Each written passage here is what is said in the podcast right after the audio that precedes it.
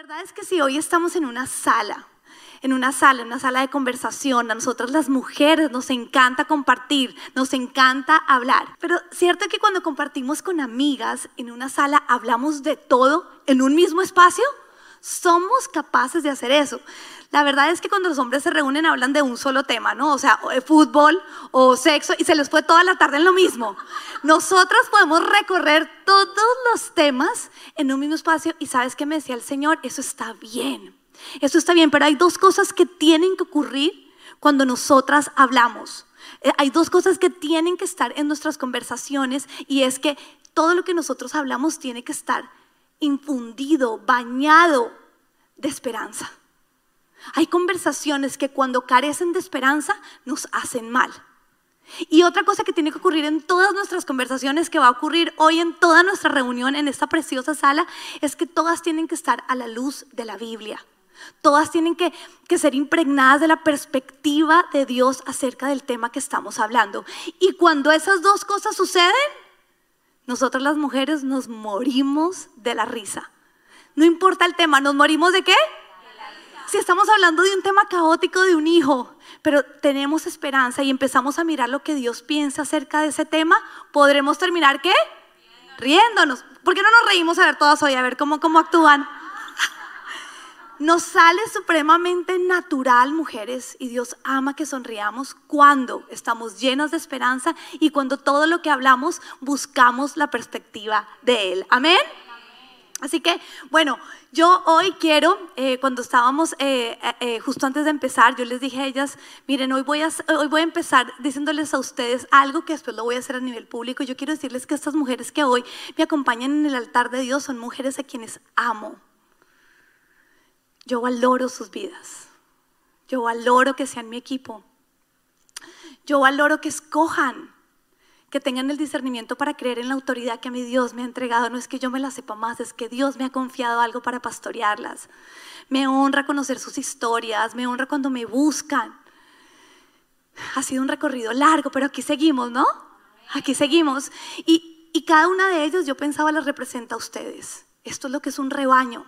Esto ocurre, esta cercanía ocurre cuando nos congregamos en un lugar, cuando creemos en la autoridad de, ese alguien que Dios pone en ese lugar. Nosotros somos privilegiadas, mujeres, de que nuestra iglesia sigue abierta.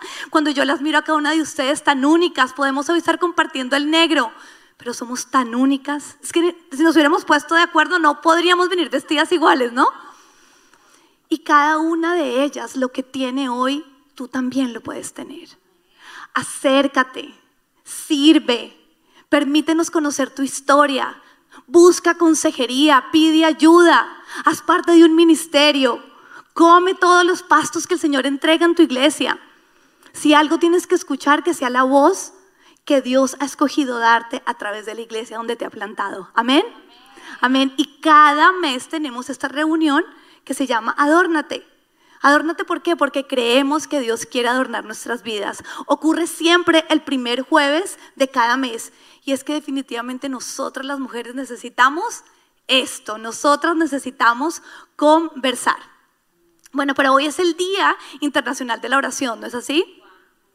Caro, yo te quiero pedir a ti que, que nos guíes en oración. Estamos pasando por tiempos difíciles, como les digo, nosotros somos privilegiados de poder venir acá pero muchas de nosotras tenemos raíces eh, latinoamericanas. Yo por lo menos soy colombiana y ahorita en este tiempo mi país está pasando por un tiempo muy complicado. Así que no creo que sea una coincidencia que hoy que nosotras, un grupo de mujeres, de guerreras, de amantes de Dios, nos reunimos y sea el Día Nacional de la Oración porque no oramos mujeres. Sé que también mucha gente nos está viendo a través de nuestras redes, así que pongámonos de pies y vamos a orar, ¿les parece? Señor, te damos gracias. Gracias porque sabemos que tú eres omnipotente, que tú eres soberano, Dios, que tú todo lo ves. Y tú has visto el dolor, Señor, de nuestros países, Padre, de Colombia, de Venezuela, de Centroamérica. Todo lo que en este momento está pasando, Dios. Y yo traigo hoy a Colombia especialmente ante tus pies. Yo te pido que derrames tu gracia y tu misericordia, Señor, sobre nuestro país, pero sobre todo sobre sus líderes. Yo te pido que nosotros seamos conscientes, Padre, como ciudadanos de este mundo, que debemos respetar y honrar las autoridades independientemente cuál sea, Dios, porque tú bendices la autoridad. Yo te clamo, Señor, que cese la división, que traigas un espíritu de unidad sobre el pueblo. Yo te pido, Señor, que honremos a las, a las, a las fuerzas policiales, Dios, y a todas las personas que tú has puesto en autoridad, pero que ellos tampoco abusen de ella, Dios. Yo te pido, Padre, para que tengamos temor, temor, Dios, de hacer las cosas en contra de tu voluntad, Dios. Que se derrame eso en este momento sobre Colombia. Y te pido especialmente en este momento por Cali, con todas las cosas que se han levantado allá, pero también por Medellín, porque hay un desastre natural horrible el día de hoy, Dios.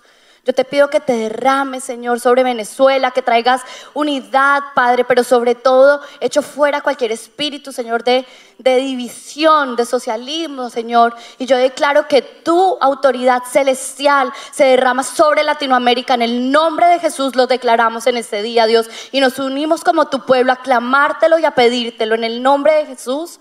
Amén. A mí me encanta entender lo que es la oración. La oración es dejar de ser indiferente hacia algo. O sea que cuando a nosotros nos importa algo, nos tomamos el tiempo de utilizar nuestras palabras para interceder a Dios por eso. Así que es algo que nos tenemos que estar llevando todos. Tenemos que seguir orando por la situación, por la pandemia, por todo lo que estamos viviendo y también por lo que están viviendo los países latinoamericanos. Amén. Somos parte de la situación y nos involucramos activamente como mujeres espirituales cuando oramos. Así que hoy hemos hecho algo. Amén. Amén. Bueno, Pastor Ani, ¿qué te parece si comenzamos contando lo que pasó con la visita de Calvetti? Ustedes estuvieron aquí, ¿no? ¿Quién estuvo en Full House el viernes cuando vinieron a hacer, hicimos la cena romántica de parejas? ¿Y quién estuvo el domingo? Bueno, y a los que no saben, para los que nos están viendo también, es que tuvimos invitados a Daniel y Chari Calvetti. ¡Wow! Fue espectacular.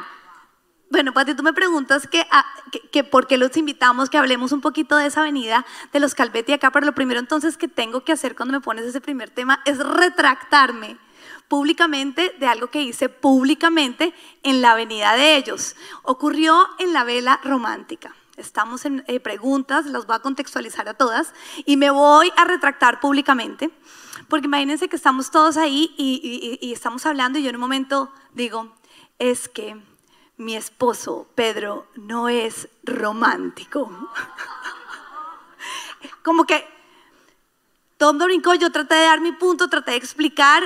Bueno, el caso fue que mi esposo no, eh, en ese momento ni se puso bravo, no, nos fuimos a la casa, pero al pasar los días me empecé a encontrar con muchas personas que viniendo a la eh, reunión se sintieron ofendidas frente a mi comentario. O sea, no se ofendió el pastor, pero la gente sí. Eso es chistoso, ¿no?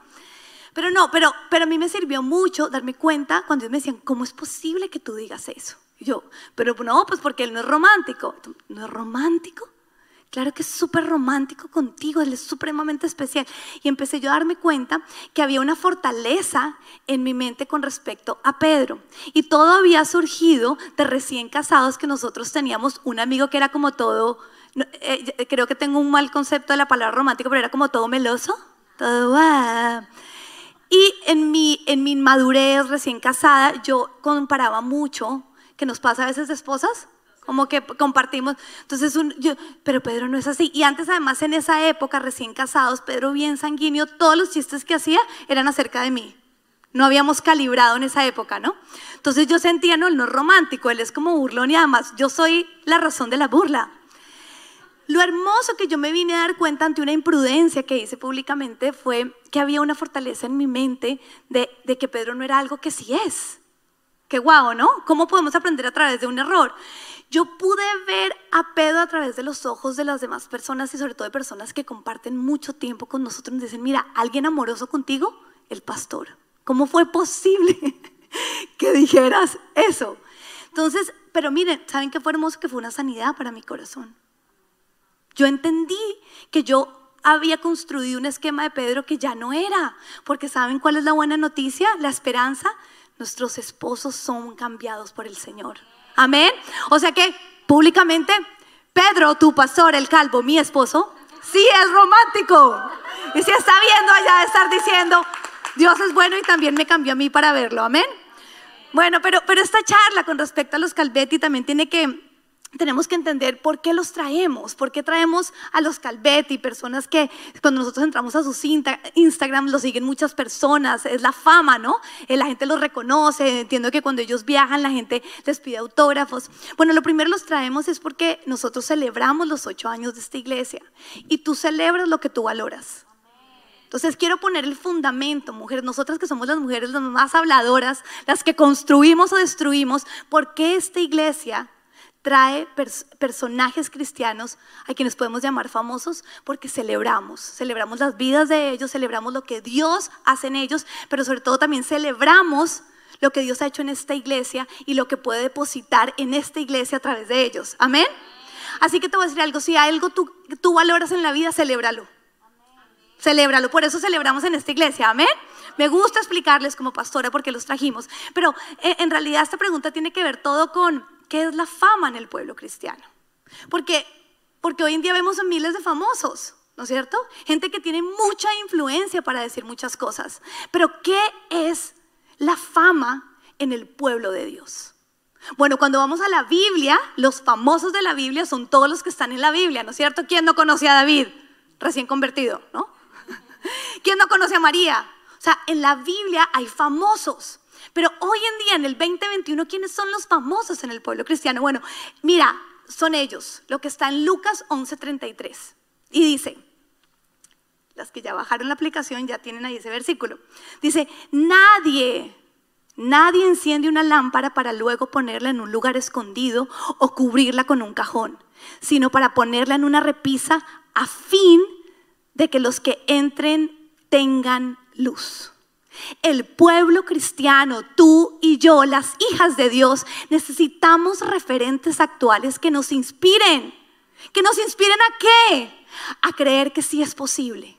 Si es posible que ellos han creído lo que dice la Biblia, hemos creído lo que dice la Biblia, lo estamos viviendo y eso es luz. Y por supuesto que la Biblia, cada vez que nosotros leemos, los famosos de la Biblia nos inspiran, pero qué precioso es ver gente aquí, ¿no es cierto? Los Calvetti, el matrimonio, comen, van al baño, todo igual que nosotros. Y son lámpara, son luz. Dios los, los, les ha permitido a ellos que ponerlos en lo alto. ¿Por qué? Porque en lo íntimo lo viven. Así que nosotras también vamos a creer, ser en fama, y me refiero a fama con nuestros más creyentes, con esas personas que todavía como que cada vez que nos ven hablan es encontrar en nosotros en la medida que nuestra luz alumbre más. Dios nos va a poder a nosotros poner en lugares donde podamos alumbrar más en la medida que en lo público, en lo íntimo, creamos más. Amén. Esos son los calveti. Amén. ¿Los bendecimos? A mí ella me encanta. Yo, yo recuerdo que antes de ser amigos, porque ya los puedo eh, considerar amigos, comieron en mi casa, les hice una ensalada. Ella me dice, amiga, compartimos el mismo almacén preferido. Estamos ahí hablando. Además, divino que hoy Natán en el, en el, cuestionario ese de mamás. What is your mommy's favorite store? Marshalls. y hablando con Shari, yo, Shari, a ti, amo Marshalls. Y yo, yo también. y encontramos una amistad, encontramos cosas en común y qué rico ser amigos, amigos de, amigos de personas que te inspiran, de carne y hueso y que te inspiran, ¿por qué? Porque viven la luz de Jesús. Se atrevieron a creer lo que dice en la Biblia, lo que leyeron de los famosos de la Biblia y ahora se están convirtiendo ellos en los famosos del 2021.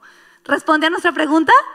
Amén. Wow. Y pastora, gracias por eso. Creo que a veces tenemos un concepto erróneo de lo que es la fama. Y yo pienso que si uno se atreve a seguir gente que hace lo malo, ¿por qué no seguir gente que hace lo bueno? Y querer parecernos más a Jesús a través de lo que vemos en la vida de ellos. Entonces, creo que es súper lo que, lo que nos aportaste hoy. Nos quedó claro. Pero una reunión de mujeres no sería lo mismo si no habláramos de algo que es muy importante para todas, que lo hacemos en ocasiones especiales y en lugares especiales y que nos esmeramos por hacerlo. Creo que hace parte de lo que cada una es. ¿Alguna tiene alguna idea de, de pronto de qué podría ser? ¿Qué podrá ser? Todo eso hace parte, pero qué importante es cómo luce nuestro cabello. Oh, y es cierto. ¿Cierto? Cuando vamos a lugares importantes, ¿qué es lo que hacemos primero? Arreglarnos el cabello. Todo puede pasar, menos que usted vaya a un lugar, a una reunión importante como esta, sin arreglarse el cabello. Entonces, por esa razón, yo les voy a pedir que mire a su compañera de al lado y le diga, como sea que tenga el cabello crespo, liso, arreglado, desarreglado, dígale, qué lindo es tu cabello. Qué lindo. Qué lindo es tu cabello. Corto, pero también está Y qué bonito es poder apreciar algo que, que es tan lindo y tan llamativo, ¿verdad? Hay muchos que no dicen nada porque lo tienen sucio. Recogido, pero tu cabello es lindo como sea. Oiga, pero sí o no que cuando uno tiene el pelo sucio uno se siente como desarreglado. ¿Sí o no? Todo. Mi suegra dice sí, sucia toda. Me siento sucia toda. Es cierto, pero imagínense lo que me, eh, eh, eh, en esta reunión no nos podía faltar ese tema. Imagínense que hace dos semanas me empezó una serie y grave caída del, del pelo o cabello. Son dos maneras como lo podemos llamar. Pero miren, o sea, manotadas. Las que me conocen saben que yo tengo mucho pelo, pero miren, yo me peinaba y hagan de cuenta, a mi alrededor quedaba lleno de pelo. Le dije a mi mamá, mi mamá, no, tenemos que ir al endocrinólogo, em, eso está muy preocupante. De verdad, me preocupé. Me, de verdad me angustié, dije, ¿qué, me está pasando? Como que la caída del pelo realmente me preocupó. Después me enteré eh, me contaron ciertas personas que han padecido el COVID, a mí como me dio que eh, pasados unos meses puede sufrir de una serie caída del cabello. Entonces como que de alguna manera como que me tranquilizó un poco, pero pensando en el tema, preocupada, el Señor trajo a mí este pasaje. Y está en Mateo 10, 29 al 31. Quiero que lo leamos todas juntas. Dice, ¿No se venden dos gorriones por una monedita? Sin embargo, ni uno de ellos caerá a tierra sin que lo permita el Padre. Y Él les tiene contados a ustedes aún los cabellos de la cabeza. Así que no tengan miedo, ustedes valen más que muchos gorriones. Podemos hoy imaginar a nuestro Padre, quien sabe con exactitud en este momento cuántos cabellos tiene cada una de nosotras? ¿Qué matemática tan poderosa? ¿Qué matemática tan poderosa? Yo decía, wow, a mí se me cae toda, yo recogía bolas y yo decía, cuando el Señor me traía este mensaje, yo decía, wow, cada vez que me peino se cae todo ese pelo, Dios automáticamente en su soberanía, en su santidad, en su perfección, puede decirme el número exacto de cuántos pelos me quedaron. ¿Y sabes qué pensé con todo esto? Cuidado el sobrepoderoso cuidado que tiene el Padre contigo y conmigo. ¿Qué clase de cuidado? Porque es que yo digo, yo estoy encargada de los asuntos de Natán y de Abel, pero no me pregunten cuántos calzoncillos tienen. ¿Cuántas medias han botado? ¿No? No, no me pregunten muchas cosas de ellos. Sin embargo, el tener, el cuando el Señor nos dice en su palabra que, que Él tiene contados tus cabellos, wow, eso es cuidado. El Señor entonces me decía, tengo total control matemático de lo que te pasa. Y es que hay veces como que nos cuesta trabajo mezclar unas cosas con las otras, ¿no? La matemática, el pelo y Dios. Pero es que ese es nuestro Dios. El matemático que cuida de todos nuestros detalles, de todos nuestros detalles, que lo sabe todo, que lo controla todo. Así que hoy es digno que nosotros digamos con seguridad, tú tienes, tú tienes, pero dilo, mira, las declaraciones traen tanta autoridad en nuestra vida, pero entonces primero pongamos en contexto qué te tiene angustiada. Porque en un caso tan sencillo como lo era mi caída del pelo, hay muchas otras cosas en nuestra vida, en nuestro día a día que nos tienen angustiadas. ¿Por qué no, le, por qué no traemos ese contexto y le vamos a decir al Señor, tú tienes el total y matemático control de eso. Ahora, el que es bueno en matemáticas sabe que las matemáticas son todo, ¿o no? El tiempo perfecto, son como, el, matemáticas es acerca como de rompecabezas, números. Mi esposo dice que ese don, el Señor se le olvidó ponerme a mí. Hace poquito le mandé unas cuentas, era, no, no suman eso. Le dije, yo sé, mi amor, el don te lo pusieron a ti, haz la suma tú. Pero Dios, Dios es un Dios de super matemáticas, mujeres. la situación que te angustia tiene una solución matemática por tu papá. Amén. Amén. Bueno, pastora, qué importante y profundo lo que acabas de decir, pero yo creo que este tema que viene también es súper importante. Y es que como host de este preciosísimo ministerio, hemos creado rompehielos al comienzo de cada prédica y hemos tocado un tema muy importante. No sé para ustedes, pero para mí lo es. La sexualidad. Y es la sexualidad verdadera, ¿cierto? Y al pimpado un minuto, oiga, qué tristeza que de pronto en las reuniones de mujeres no cristianas sale más de sexo que en las nuestras. Cuando el sexo es nuestro. Claro. Amén. Bueno, sigamos, sigamos. Y tiene que ser aquí tocado porque tiene que ser, como decíamos al comienzo, bajo la perspectiva divina, porque queremos vivir una, una sexualidad sana, con deleite con nuestro esposo, disfrutarla a full, como es el, el título, el nombre de nuestra iglesia, ¿quién no la quiere? Y, y, yo creo que si nuestros esposos, que ya lo hablamos, escucharan esta prédica, nos mandarían a todas y dirían, uy, tres veces adórnate al mes mejor, hablen más de eso, lo necesitamos. ¿Y por qué no nos regalas entonces una joya para decorar, para adornar esa área tan importante? Claro que sí, Sonis, porque esto lo aprendí hace muy poco y cuando lo aprendí me hizo sonreír. Hoy nuestra invitación, ¿qué decía? Que vengamos a sonreír. Así que una gran sonrisa acerca de la sexualidad, ¿me la regalan? Con expectativa de lo que aprendí.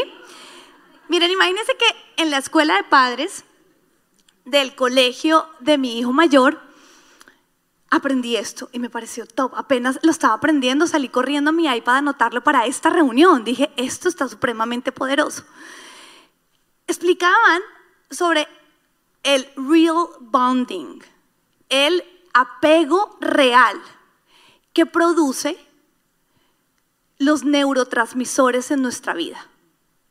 Cuando hay una descarga fuerte de neurotransmisores en nuestra vida, producto de las diferentes emociones que nosotros podemos sentir, eso genera apego.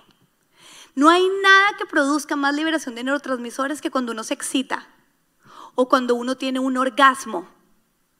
Pero mira, cuando yo entendía esto, como yo veía como la letra pequeña, es que me hizo sonreír, del Señor con respecto al sexo. Porque cuando Él diseña el sexo, ellos siempre tienen un orgasmo, ¿no? Entonces, ellos, siempre que hay un orgasmo hay liberación de neurotransmisores y el neurotransmisor genera apego como quien dice, cada vez que ellos piden sexo se vuelven adictos a nosotras. ¿No es acaso lo que queremos? ¿No es acaso lo que necesitamos? Que nos llamen todo el día, que no puedan vivir sin nosotras.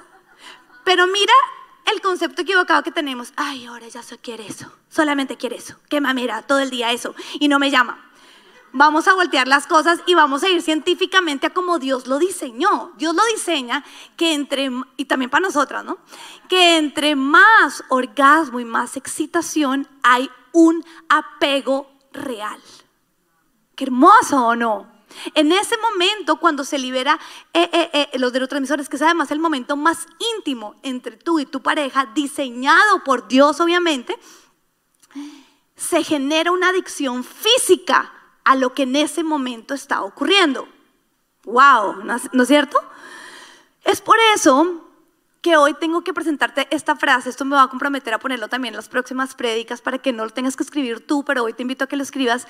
El tema con la sexualidad, mujeres, nosotras como mujeres sabias e hijas de Dios, es apego placentero y correcto o, o u, obligación forzosa. A las casadas nos va a tocar cualquier, la que sea. El tema es, ¿cuál es la que está en tu mente? Cada vez que él me pide tener una relación sexual, me busca sexualmente, yo lo voy a ver como un apego placentero, ¿correcto? Va a salir adicto a mí. Me va a necesitar el triple. No puede vivir sin mí. Así lo diseña Dios. O voy a pensar, porque acuérdense que todo es acerca de las fortalezas mentales. Una mujer sabia piensa lo correcto. O voy a pensar, ay, una obligación me toca, la Biblia dice que me toca. No. Amén. Escojamos, mujeres, pensarlo de la manera como Dios lo diseñó. Miren lo que dice en 1 Corintios 7, 5 y tenemos que ir a la palabra de Dios. Tenemos que ir a la palabra de Dios porque recuerden que eso no son opiniones. Dice, no se nieguen el uno al otro, a no ser de común acuerdo y solo por un tiempo para dedicarse a la oración. Como quien dice, por la oración sí. No tarden en volver a unirse nuevamente, de lo contrario pueden caer en tentación de Satanás por falta de dominio propio. Así que hoy entendiendo este principio de los neurotransmisores, mira lo grave que es. Si tú te le niegas a tu esposo el ver a buscar eso en otra cosa, en otro lugar, en otra persona o en otro momento o con masturbación y él se empieza a volver adicto a eso. ¿Ya entiendes cuando dice pueden caer en tentación de Satanás? Satanás va a buscar a toda costa de que nosotros nos neguemos para que se genere la adicción en lo, en lo otro. Increíble, ¿no? Y termina aumentando la falta de dominio propio. Y todos acá queremos esposos con buen dominio propio, ¿no es cierto? Pero de pronto las solteras dijeron, ¿cómo así? Y entonces, ¿yo qué? ¿Sí? A ver, que, se paren las solteras. Que se paren las solteras. Sin, sin tumbar el micrófono. Se puso nerviosa, se puso nerviosa. Mira, Mira, solteras, ¿alguien más aquí soltero? Levante la mano que le voy a hablar a usted. Muy bien, muy bien. Y miren, y saben que con actitud diga, sí, yo, ¿y qué? ¿Y qué? A ver, ¿y qué? Solteras, es gravísimo iniciar la sexualidad antes de tiempo, porque si acabamos de entender lo que yo les acabo de explicar, tú te vas a volver adicta a todo lo contrario que sea tu esposo. Tú te vas a atar, la que levanto por la mano, si tú activas tu sexualidad sin tu esposo, sin tu futuro esposo porque estás soltera, tú te generas un apego incorrecto. Y además de todo, ese apego es de naturalidad maldita. Es maldito. ¿Por qué es maldito? Porque no ha tenido la bendición de Dios. Tú, en cambio, tú y yo, las casadas, las casadas, ¡eh, eh! ¡Uh, uh, uh! Las casadas creamos creamos que ese apego ya es bendito. ¿Por qué? Porque hace parte de un pacto de Dios y por lo tanto nos unirá a ellos, nos hará adictos a ellos, nuestros cuerpos los desearán y no habrá nada más importante en la tierra, obviamente después de nuestro Señor, que nuestros esposos. Si tú tienes un serio problema para soltar a tus hijos, hazle el amor a tu esposo. Porque tu hijo no va antes que tu esposo. Pero yo creo que esos son temas que tenemos que hablar acá, ¿no es cierto, mujeres? Si no sabes qué te va a decir la vecina, la vecina que nos cría dice, sí, mijita, mándelo al chorizo. Dígale que no, que es artera. Pero uno de mamá tiende tanto a pegarse a los hijos, pero es que no es el orden. Primero es, a mí Pedro me dice, ¿cómo extraño? Además que Natán es un intenso, es igual a él. públicamente no estoy diciendo que mi esposo es intenso, ¿no? No, no me van a hacer retractar la próxima reunión. Así se expresa el romanticismo, tranquila. Así, ah, voy a ser libre también, ¿no? Pero, pero Pedro me dice, ¿cómo extraño esos momentos en los que solo te tenía para mí? Porque Pedro me está hablando y él está súper enfocado en algo. Y, y yo empiezo, mi mente empieza, él es lo primero, él es lo primero. Pero mi cuerpo, mi ser, mis oídos, mi carne dice, mi amorcito, ya voy. les pasa? ¿Alguien se siente identificado? Muy bien, pero entonces necesitamos, ¿sabes qué? Entre más adictos estemos a Él, vamos a poder hacerlos esperar más. Vamos a poderles dar mejor el lugar. ¿Amén? ¿Poderoso? Mira, a mí, a mí me hizo sonreír porque es entender desde lo físico el mundo espiritual. Me estaban explicando científicamente lo que ocurre en el cuerpo en la sexualidad. Yo dije, wow y sonreí. Amén. Pues creo que aquí todas las casadas hoy vamos a salir entonces a hacer la tarea. Porque queremos que nuestros esposos queden adictos a nosotras y nosotras a ellos también, ¿cierto? Necesitamos más orgasmos, nosotras también, entonces. Y las solteras, aguántense que lo que viene está bueno. Pero bueno, también queremos contar, aquí estamos hablando de todo como tú dices, pastora y cerramos una etapa contigo. Pues que estamos cerrando tus 30, cumpliste años y celebramos contigo, celebramos un super bingo. Estuvo espectacular, reímos, comimos, como todo, pero también nos quedaba algo que queremos saber. ¿Qué fue lo que Padre Celestial te regaló ese cumpleaños a ti? Cuéntanos, por favor. Bueno, sí, la verdad es que como les decía al principio, lo que tú valoras lo celebras. Entonces sí que yo celebré mis 39. Eh, hoy en el, en el cuestionario de Natán salía que tengo 45. Your mom is 45. Jonathan, 39. Pero sí, celebré, celebré, fui tan feliz ese día, me, vestí de lentejuelas, celebré mi vida, celebré todo, celebré todo lo que ocurrió en mis 30, fue tan hermoso.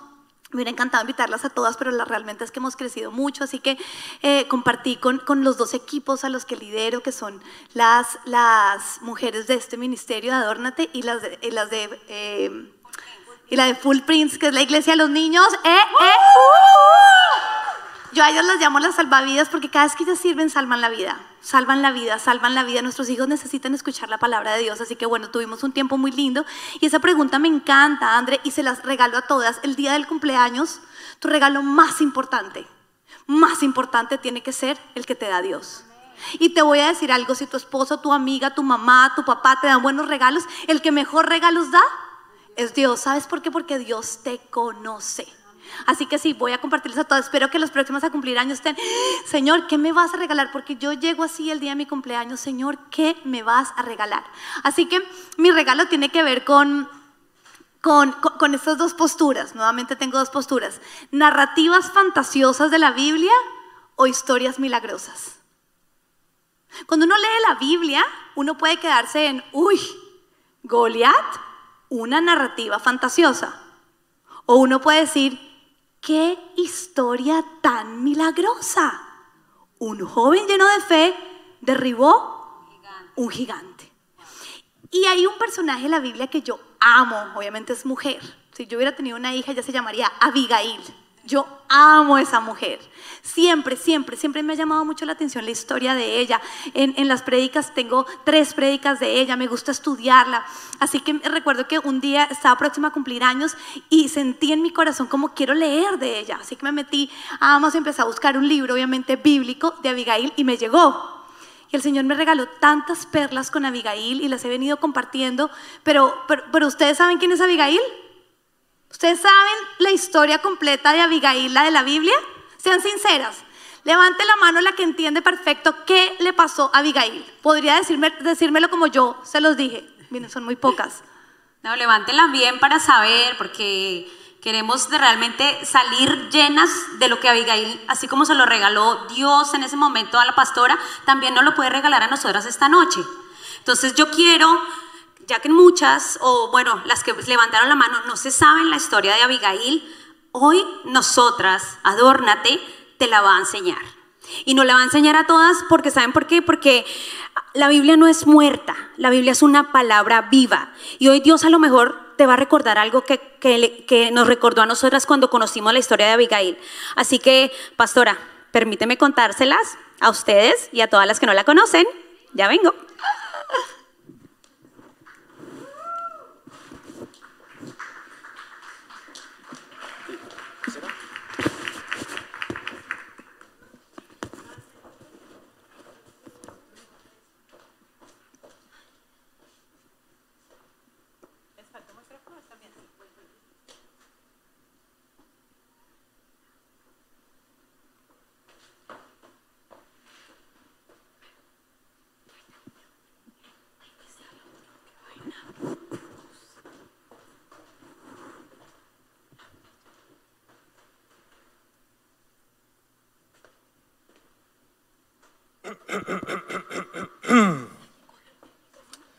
Soy Naval. Soy dueño de mil cabras, tres mil ovejas y tengo una hacienda enorme a mi disposición. Y también, por último, pero lo más importante es que estoy casado con una mujer inteligente y supremamente hermosa que se llama Abigail. Señor, me dijeron que me mandó llamar para enviarle un mensaje a Naval de parte suya. Sí, anota, por favor. Claro que sí. Dile que le envío un mensaje de paz. Que para él y para su familia haya bienestar. También dile que me he enterado que sus pastores están en Carmel. que todo lo que ellos han necesitado nosotros se lo hemos proveído. Ahora los, mis hombres estarán en Carmel, que necesito que Él le provea todo con benevolencia. Anda, lleva el mensaje. Así haré.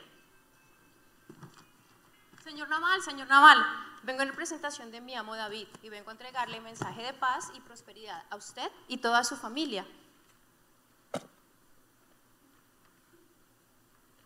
¿Quién, quién es ese tal David?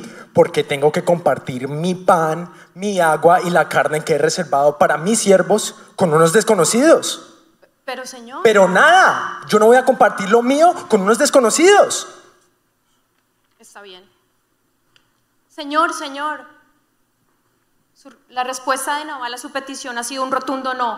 No, es- ¿Cómo? no está dispuesto a obedecer. Dile a mis hombres que alisten las espadas. No voy a tolerar semejante insolencia. ¡Vamos! Ya mismo.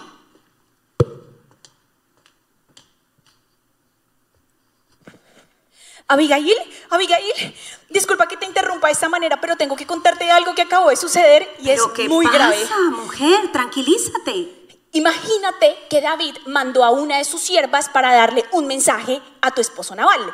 Pero Naval, como tiene un geniecito, le respondió súper mal, le habló súper feo. Y tengo que decirte algo, mientras nosotros, los siervos de Naval, estuvimos en los campos, los siervos de David nos ayudaron todo el tiempo. Él fue muy bueno, protegió nuestras ovejas de día y de noche. Me temo que por la grosería de Naval hay una maldición que puede venir sobre ti y sobre tu familia. No hay tiempo que perder. Prepararé todo lo que necesitamos para llevarle a David, ¿ok? Bien. Anota.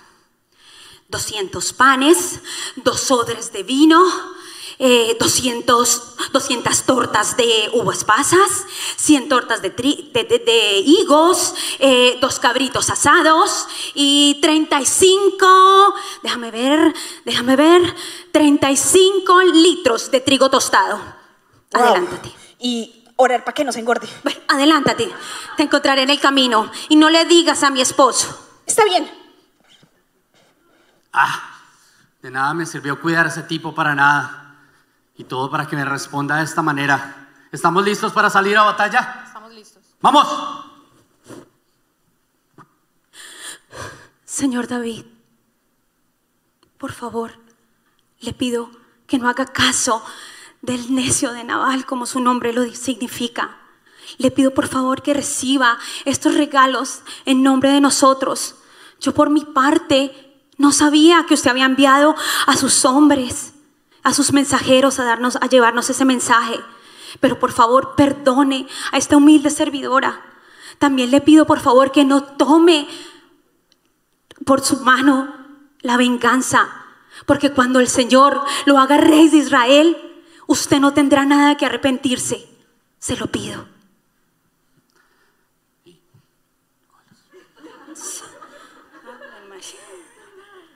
Bendito sea Dios y bendita seas tu mujer por tu buen juicio. Gracias a que te apuraste, evitaste una tragedia para Naval y sus hombres. Puedes ir a tu pueblo. Vete en paz. Naval, ¿pero qué hiciste? Rechazaste al futuro rey de Israel. Él venía hacia acá a matarte a ti y a tus siervos. ¿Qué, qué, qué he hecho?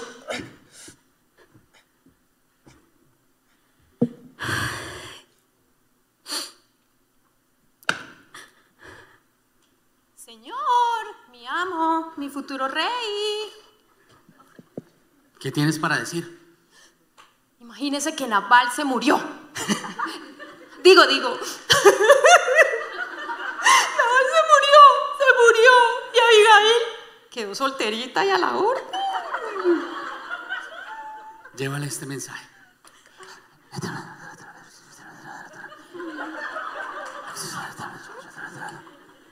Anda, apura con el mensaje.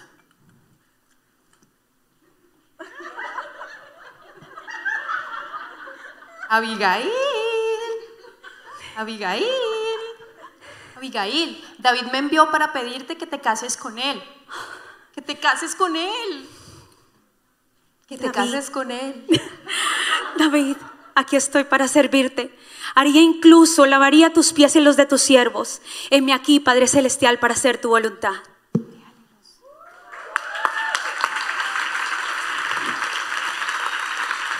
Y así concluye la historia de Abigail. Espero les haya gustado. Imposible no enamorarse de esta historia, Marce. Imposible enamorarse de una mujer que viendo tan cerca cómo la grosería, la maldad, la avaricia, todo lo incorrecto la acechaba y la acompañaba día tras día, ella pudo hacer lo correcto.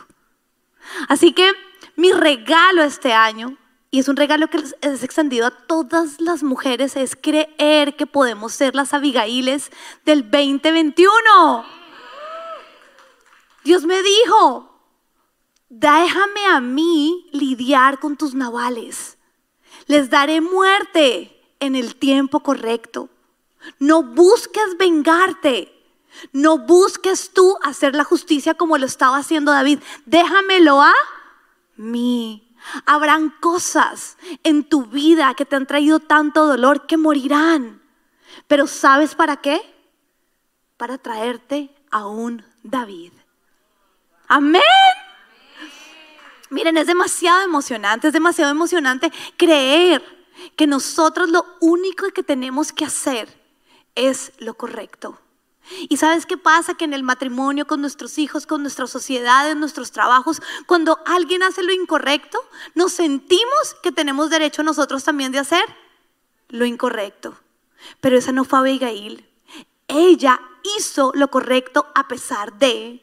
Algo que me cautiva de esta historia, que no lo hubiera hecho yo, pero hoy declaro que sí lo voy a empezar a hacer, es que ella no corrió a llamarle la atención a Naval. ¿Ella qué hizo, mujeres? Fue y hizo lo correcto, resolvió, hizo lo que su esposo debía haber hecho y ella tomó autoridad y fue y lo hizo. Así que cuántas cosas en tu vida son navales. Navales ¿por qué? Porque son toscos, ásperos, pudiendo hacer cosas hermosas en tu vida, hacen todo lo contrario no son de bendición, sino en muchas oportunidades lo que provocan en ti es dolor. Pero tú puedes, tú puedes hacer lo correcto a pesar de que duermas con eso. A pesar de que haga parte de tu día a día. Es que imagínense, Abigail se acostaba todas las noches con este señor, Naval. Algo que me cautiva también de esa historia es que si ese señor era supremamente grosero, Naval, teniéndolo todo, no lo quiso dar, ¿cómo trataría a Abigail diariamente? Sin embargo, cuando leemos eh, 1 Samuel 25, todo esto está en el capítulo 25, dice que el siervo se atreve con mucha tranquilidad a acercarse a Abigail y decirle lo que está pasando. Esta parte a mí me cautiva mucho, ¿sabes por qué? Porque hay veces nuestro dolor nos pone en una situación de víctimas y coraza. Es que yo lo que estoy viviendo es que es muy difícil y nos aparta. Pero la evidencia de esa sierva que se acerca con frescura, con tranquilidad a Abigail, es la evidencia de que ella tenía la capacidad de enfrentarse. Por eso esa canción que cantábamos hoy me fascina, la de voy a salir de mi cueva voy a salir hoy, voy a vivir otra vez, a pesar del dolor, a pesar de que una vez más sea un no, a pesar de todo lo que pueda ocurrir en mi vida que sea tosco, voy a volver a salir. Y esa era Abigail. Ella volvía y se levantaba y supongo además que tenía que levantarse muy amablemente, todo lo contrario de su esposo. ¿Para qué? ¿Por qué? Porque ese siervo la pudo a ella acceder. Si ella fuera una mujer amargada, ella podría haberse convertido una en más tosca que él. ¿No es cierto? Haber permitido que todo el dolor de él la volviera ya dura, la sierva no se le acerca. La sierva dice, salgan a correr todos, porque viene David en camino y nos va a matar. Ella sabía, ese siervo sabía que podía encontrar en, Abigail que un corazón receptible, un corazón dispuesto a hacer lo correcto a pesar de. Y si Abigail pudo, hoy dilo, yo también puedo. Porque el mismo Dios que sostuvo a Abigail, que hizo que el corazón de Nabal se parara, porque el único dueño de la muerte y de la vida es nuestro Señor, fue el mismo que le trajo a David, es el mismo al que tú y yo adoramos hoy y del que estamos predicando hoy. Amén. Amén. Ese fue mi regalo de cumpleaños. Estuve regalada. Ni se diga los zapatos, el pantalón, la camisa. Pero los regalos más importantes, mujeres, los que tenemos que buscar a toda costa son los regalos espirituales. Sí, pastora, qué regalo tan hermoso, la verdad. Eh, los regalos de papá Dios siempre son tan especiales, los debemos de buscar con todo nuestro corazón. Y hablando de que somos mujeres del 2021 y que vamos a ser Abigail's de, del 2021, uno de los temas que ha estado en mi cabeza son las redes sociales. Y he querido ser intencional en la forma que las estoy utilizando, pero quisiera saber cómo podemos estudiar esto a la palabra de Dios. Incluso, pues tú sabes que tuvimos, yo te comenté en una, una story que tú hiciste, porque me llamó mucho la atención que tú estabas súper contenta por el camión de la basura. Entonces yo me quedé mirándolo porque te pusiste como una niña y le empezaste a saludar y le dijiste a Natán y a Abel, miren, saluden al señor de la basura y el señor de la basura te miraba como que, ok, nunca he visto esto antes, pero, pero bueno, sí, bueno, gracias. Y, y, esperamos que podamos ver el video, pero no sé, ¿qué nos dices tú? Bueno, tenemos el video y el video nos va a hacer reír. Pero antes de reírnos, ¿por qué no hablamos de tecnología y de redes sociales a la luz de la palabra? Porque esa es la promesa siempre que venimos a la casa de Dios, ¿no? No hablamos opiniones, sino hablamos la palabra de Dios. Mira, Yani, ser Abigail es claro que implica tener en cuenta la tecnología. Cuando nosotros vemos un escenario como la obra de teatro nos damos cuenta que ha pasado mucho, ¿no? Y que hoy en día tenemos mucho. Definitivamente la tecnología es una herramienta que moralmente es neutral. Diga, neutral. O sea, no es buena ni es mala. Lo que hacemos con ella es lo que determina si es malo o bueno. Es como el dinero. El dinero es totalmente neutral. Ahora, si tú usas el dinero para bendecir a alguien, ¿fue bueno? Si tú usas el dinero para algo corrupto, ¿fue bueno? ¿No es cierto? Entonces es el uso que le damos. La tecnología además está siempre en cambio, vemos, vemos con, mucha facilidad que automáticamente las cosas están cambiando debido a la tecnología. Por lo tanto, nosotros tenemos que estar en una disposición de un constante aprendizaje. Y eso también es bueno, mujeres. La Vigavil del 2021 tiene que estar dispuesta a aprender lo que está pasando y lo que está pasando con nuestro mundo. Y eso es gracias a la tecnología. Ahora, mira, mira esta frase que me parece poderosa con respecto a la tecnología. No debemos sentirnos que debemos protegernos de la tecnología, sino más bien es algo de lo que debemos prepararnos para enfrentarnos. Y, creo que en el pueblo cristiano hay veces se nos confunde esto, como, ay, qué miedo, todo lo que viene, todo lo que los jóvenes están haciendo. No, no, no, no, sin miedo. Porque tú y yo no tenemos por qué sentir miedo. Sí tenemos que, ¿qué? Prepararnos para enfrentarnos de la manera correcta a la tecnología de las redes sociales. Amén. Así que, ¿qué es una red social? ¿Qué es una red social? Mira, es una oportunidad de comunicación. Ahora, cuando estudiamos la comunicación, mil veces lo enseñé, no sé, vamos a poner eh, eh, eh, aquí en aprietos a Daniela, la comunicación es el pegamento de la relación. Ah, buena discípula la, comunicación es el pegamento de una relación. Mira, cuando tú ya no te hablas con alguien, seamos sinceros, ya no somos amigos. ¿O no? El constante comunicarnos con alguien nos hace a nosotros cercanos a esa persona. La oración es comunicación. Eso determina qué tan cerca estoy yo de Dios, ¿no es así? Entonces, las comunicaciones generan relaciones y generan cercanía. ¿Eso está mal o eso está bien? Depende de para qué las usamos. ¿Ok? Entonces, mira, en, la comunicación hay dos roles. Yo en este momento estoy ocupando el rol de emisor. Ustedes todas están ocupando el rol de receptores, ¿no es cierto? Entonces, lo importante en las redes sociales es lo que yo comunico cuando soy una emisora y lo importante en las redes sociales cuando somos receptoras es lo que yo escucho. Esa es la manera correcta de ver las redes sociales a la manera de Dios. Cuando yo comunico, ¿qué estoy comunicando? Y cuando yo recibo, ¿qué estoy recibiendo? Dice la palabra de Dios que nuestros ojos y nuestros oídos son como las ventanas de nuestra alma. Así que todo lo que nosotros vemos o escuchamos entra hasta lo más íntimo de nuestro corazón. Por eso una reunión como esta es tan poderosa para tu espíritu. Tú estás alimentando en este momento tu espíritu. Amén. Así que pienso que lo importante es que nosotros hablemos, mujeres, Yani, para resolver en sí tu pregunta. Con respecto a las redes sociales, buscar las debilidades del emisor y del receptor. Porque si tú tienes una red social, ¿tú tienes una? Tú vas a querer comunicar algo, pero también la vas a utilizar para recibir algo. Entonces es bueno que en la casa de Dios aprendamos las debilidades que tienen las dos. ¿Cuál es la mayor debilidad que tiene un emisor en una red social? ¿Qué piensan ustedes? Yo diría la exaltación, ¿no? Exaltarse a sí mismo. Con eso viene el orgullo, vienen muchas cosas. ¿Y cuál es el gran problema que tiene un receptor? La comparación. La comparación. ¿No es cierto? Entonces, es bueno que hoy hablemos de las debilidades para que manejemos bien nuestras redes. Ojo, si tú estás utilizando tu red social para exaltarte a ti mismo, estás perdiendo el año porque sabes que estás alimentando tu carne y no es. Pero si tú estás utilizando tu red social para exaltar a Cristo, dice la palabra de Dios, imítenme a mí como yo imito a Cristo. Ahora les voy a decir una cosa, necesitamos referentes, ¿o no? Necesitamos mujeres que amen a Dios y hagan una buena receta, ¿o no? ¿Por qué les vamos a otorgar las redes sociales solo a mujeres que hacen buenas recetas pero no aman a Cristo?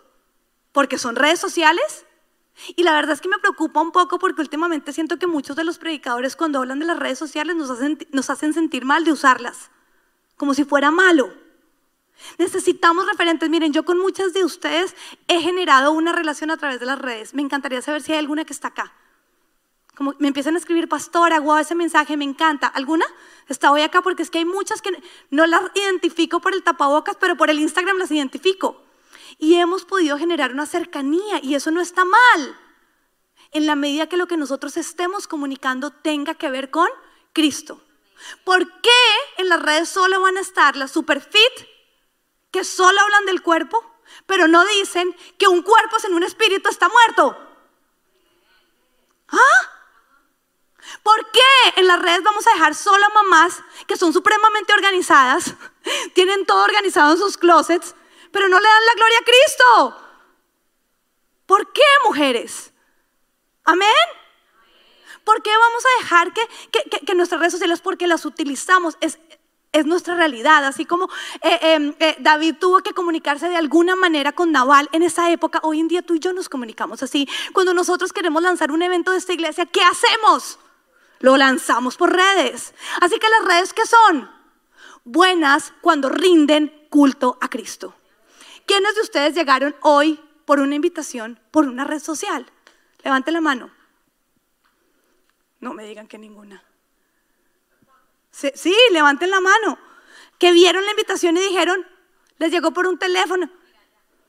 Ah, sí tenemos, sí tenemos, sí tenemos. Las otras, ¿cómo llegaron? Eh, ya son ovejas.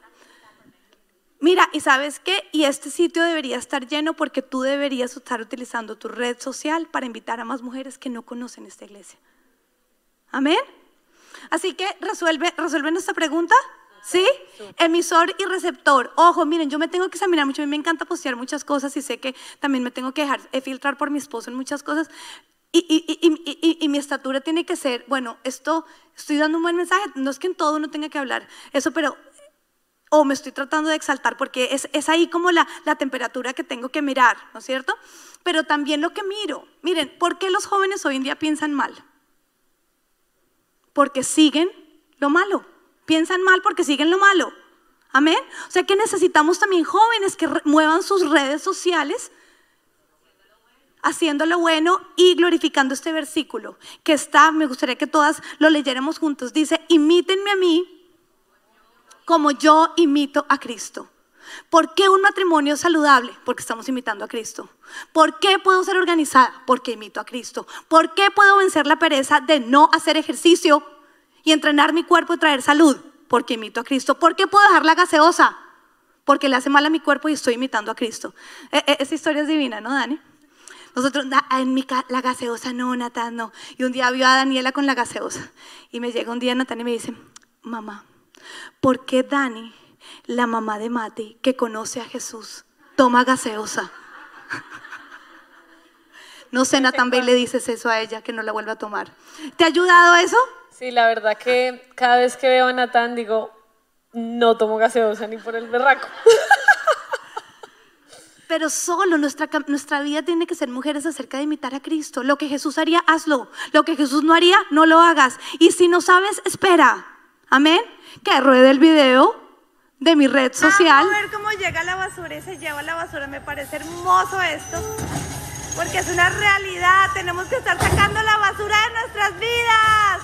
Bye, thank you. Horrible, la basura se tiene que ir. Miren cómo lo hacen de chévere. ¡Woo! Todo lo que nos sirve, bye bye. Amén, dale las gracias. Gracias por llevarse la basura. Hay veces queremos que las cosas no huelan feo, pero no sacamos la basura, hay que sacarla. ¿Viste? ¿Te gusta sacarla? ¿Te gusta ver cómo se llevan la basura? A mí me encanta. Díganle gracias. ¡Ah! El Señor de la basura siempre pasa. Está listo para llevarte, para llevarse tu basura. Ese es Dios, siempre está listo. ¿Qué es lo único que tú tienes que hacer? Sacar la basura. Lo que no sirve de tu vida, el Señor se lo quiere llevar. Y se lo quiere llevar a un lugar donde tú no lo vuelvas a encontrar. Aunque quisiéramos ir a recuperar nuestra basura, no podríamos, no sabemos a dónde llega. Eso hace Dios con nuestras cosas que nos sirven. Eso hace Dios con nuestros pecados. Eso implica sacar la basura de nuestro corazón con nuestro, con nuestro Señor. Me encanta ver cómo se llevan la basura. Es una realidad natural de lo que puede pasar en nuestra vida espiritual. Puedes usar las mejores velas, los mejores aceites, los productos de limpieza. Pero si tú no sacas la basura, ¿cómo va a oler tu casa? Además, que seamos sinceros en este país, por favor, ¿qué tal ese camión de la basura? O sea, el señor ni se entera que lleva basura o no. O sea, va blindado. ¿Qué tal el gancho perfecto? Porque les voy a decir por qué me impresiona mucho, porque de verdad en- eh, eh, cuando yo vivía en Colombia a mí me impresionaba el camión de la basura, porque ellos son los que cogen literalmente la basura, y, ¡eh, eh! y- o sea, y, a mí me parecía wow, yo decía, ¿cómo llegarán oliendo? O sea, de verdad, como que yo decía, qué gente tan valiosa, nuestra gente eh, latinoamericana es lo máximo, ¿no? Trabajan, pero la tecnología acá permite que ese señor esté montado en su, en su camión y esas garras como lo agarra perfecto. Un día yo puse la basura al revés, Pedro como, mi amor, las, la- las, la- sí, ahí sí lo hiciste bajar. Pero no importa si lo hacemos al revés, saquemos la basura, amén. Mira, nadie la va a poder sacar por ti. En una reunión de mujeres sabias se tiene que hablar de perdón. En una mujer, en una, reunión como esta, donde somos mujeres que adoramos a Jesús, tenemos que estar revisando nuestro corazón a qué huele. Hay una historia espiritual que me fascina y es que eh, eh, había, una, había una mujer que andaba reprendiendo todo tipo de demonios, ¿no? Demonio, demonio, demonio, demonio. Y eso alegaba y, bla, bla, y la de demonios y, y eche de aquí. Y el demonio que, que pincha la llanta, todo era un demonio, ¿no? Se le rompió un tubo. El demonio rompe tubos, está en mi casa. Y a esta mujer se le explica y le dice, mira, mira, ¿y por qué no en vez de estar reprendiendo tanto demonio, no piensas en la basura? ¿Vas a ponerte a sacar mosca por mosca o por qué no sacas la basura? Y es limpiar. Amén. Hay tanta autoridad legal demoníaca sobre nuestras vidas proporcional a la basura que tú guardas en tu corazón. Mira, uno de autoridad puede saber cuando alguien está mal. No te mira, no, no- no- le cuesta trabajo, o sea, algo está mal en su corazón y no puedes pretender que en tu vida todo siga bien. No, no, no lo pretendas. Saca la basura. Ella pasa todos los días a la misma hora y se la va a llevar a un lugar donde tú nunca la podrías volver a encontrar. Amén. Amén. Wow, pastora, Bueno. la verdad que muy revelador, porque mm, precisamente eh, nuestro discipulado pasado con la alabanza se llamaba Check Your Heart. y la importancia de constantemente estar revisando nuestros corazones, porque la basura eh, que pasó por tu casa no pasó una vez, tiene que pasar constantemente y asimismo con nuestro corazón. Tenemos que estar revisando nuestro corazón constantemente para poder limpiarlo. Entonces, la verdad que me parece wow. Y nosotras mujeres que estamos acá queremos ser mujeres sabias y queremos crecer en sabiduría. Si estamos acá es porque dimos el primer paso para em, crecer en sabiduría y la sabiduría también está la autoridad. Y parte de la sabiduría está la autoridad. A mí me llama mucho la atención porque como mujeres nos queremos sentir protegidas, queremos el privilegio de que nos protejan, pero muchas veces nos cuesta un poco lo que va de la mano, que es la sujeción y la sumisión. Y para aquellas que somos coléricas o si no sabes que es colérica, tienes un temperamento un poco fuerte y estás casada y te han puesto a tu líder ahí, te cuesta. Eh, y yo te pido, pastora, que o sea, la verdad, nosotros, yo quisiera personalmente, y no sé ustedes, pero aprender a amar la autoridad, porque hay veces nos cuesta y queremos el beneficio, pero también hay un precio que debemos pagar. Amén, Dani. La Biblia nos enseña mucho sobre la autoridad, porque nuestro Dios es un Dios de autoridad. Nuestro Dios es un Dios de orden, de legalidad espiritual. Y nosotras como mujeres, muy bien lo explicaste, Dani, nosotras queremos sentirnos protegidas, pero es que la autoridad es la que tiene la responsabilidad de proteger. Así que, bueno, muchas oportunidades hemos hablado de autoridad, eh, eh, pero hoy les traigo un ejemplo sencillo y práctico para amar la autoridad. ¿Qué les parece si todas en este momento piensan en un bebé? Puede ser alguien que tú conoces, un bebé cercano. ¿Piensan en un bebé? ¿Es algo tierno? Mm. La única manera para que ese bebé esté bien es si alguien lo cuida, si alguien lo protege. ¿Quién lo puede cuidar y proteger?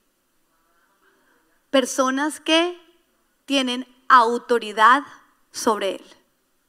Y cuando Dios piensa en ese bebé, pone personas cercanas, no perfectas, diga, no perfectas, pero capaces de proteger a esa persona, capaces de proteger a esa persona. Y además de todo, les entrega la autoridad y el discernimiento para hacerlo. Ninguna de nosotros nace con un manual para ser buenas mamás, sin embargo, ¿lo logramos o no? El niño no se nos, o sea, aquí seguimos. Por la misericordia de Dios, porque Dios nos entrega a nosotros una porción de autoridad para poderlo llevar a cabo. Pero eso, Dani, con un bebé tan sencillo que lo podemos entender todas, ocurre en todas las áreas de nuestra vida sobre la autoridad que nosotros tenemos. Somos bebés vulnerables ahí en el trabajo, que necesitamos en el trabajo, en la iglesia, en todos los roles donde estamos, que necesitamos de alguien que es capaz, que Dios le entrega la sabiduría para protegernos y para cuidarnos, aunque ese alguien no es perfecto. Ahora pensemos nuevamente en ese bebé. ¿Ese bebé sabe los peligros? Ni sabe de qué lo están cuidando, ¿no? Si él estuviera pronto aquí caminando, todas estaríamos, ¡eh, eh, eh! ¿No es cierto? Él no entiende, ¿cómo así? Que en, su mente ni siquiera alcanza a estar el poderse caer. Y ocurre lo mismo con nosotros. Nuestra jefe, nuestro jefe, nuestro pastor, pues, nos está cuidando de tantas cosas que en nuestra mente no entendemos ni siquiera que nos podrían hacer daño. Pero nos hacen daño si no seguimos la instrucción. Amén. Así que sí, la sabiduría y el discernimiento en una mujer es, eh, es, eh, para que una mujer sea sabia y tenga discernimiento, necesita amar la autoridad. Y sabes que amar es una decisión. Tú puedes amar, tomar la decisión de amar a tu autoridad, Dani. Ese bebé, cada vez que lo protegen del ni idea, que, ni idea, no tiene ni idea, empieza a generar un agradecimiento. Y tú sabes cuando una persona está bien con su autoridad o cuando la puede honrar. Pastora, pero continuando con Sí, claro, claro. Interrumpe que estamos en sala. Pero, ¿qué pasa cuando hay una diferencia en opiniones? Porque de pronto yo tengo una manera de hacer las cosas, mi esposo la quiere hacer diferente. ¿Cómo sé que no me estoy sujetando? ¿Cómo hago para saber? Que no te estás rebelando contra él. Sí. Como que hay diferentes opiniones, a todas nos pasa, hay diferentes opiniones de hacer las cosas en la casa. Las que trabajan, hay diferentes opiniones de trabajar. Sí, claro que sí. ¿Qué pregunta más válida, eh, Sara? Porque no se la autoridad no es acerca de que no pensemos y el otro piense por nosotros. No, eso no tiene sentido. Pero entonces hoy les voy a compartir rápidamente tres principios claves para que tú sepas cuándo te tienes que sujetar a pesar de que la opinión es contraria. La primera, La primera, la autoridad es protección, o sea que no contradice a Dios. O sea, hay cosas que em, eh, tu manera de hacerlas es diferente a la de Él, pero si Él está haciendo autoridad, nos vamos con, o sea, nos vamos con la de Él, si Él no va en contra de la de Dios, ¿correcto? Pero ahí también metemos entonces el, el siguiente y es la comunicación es clave. Porque tú le puedes decir a tu esposo, bueno, un minuto, ¿esto es una instrucción o es una opinión? ¿ok? O a tu jefe, o a tu pastor. Ustedes acá, bueno, pastora, vamos a hacer esto. ¿Nos sugieres que lo hagamos o lo vamos a hacer tal cual? ¿Ok? Entonces nos, fuimos así. Ah, ok, nos fuimos así.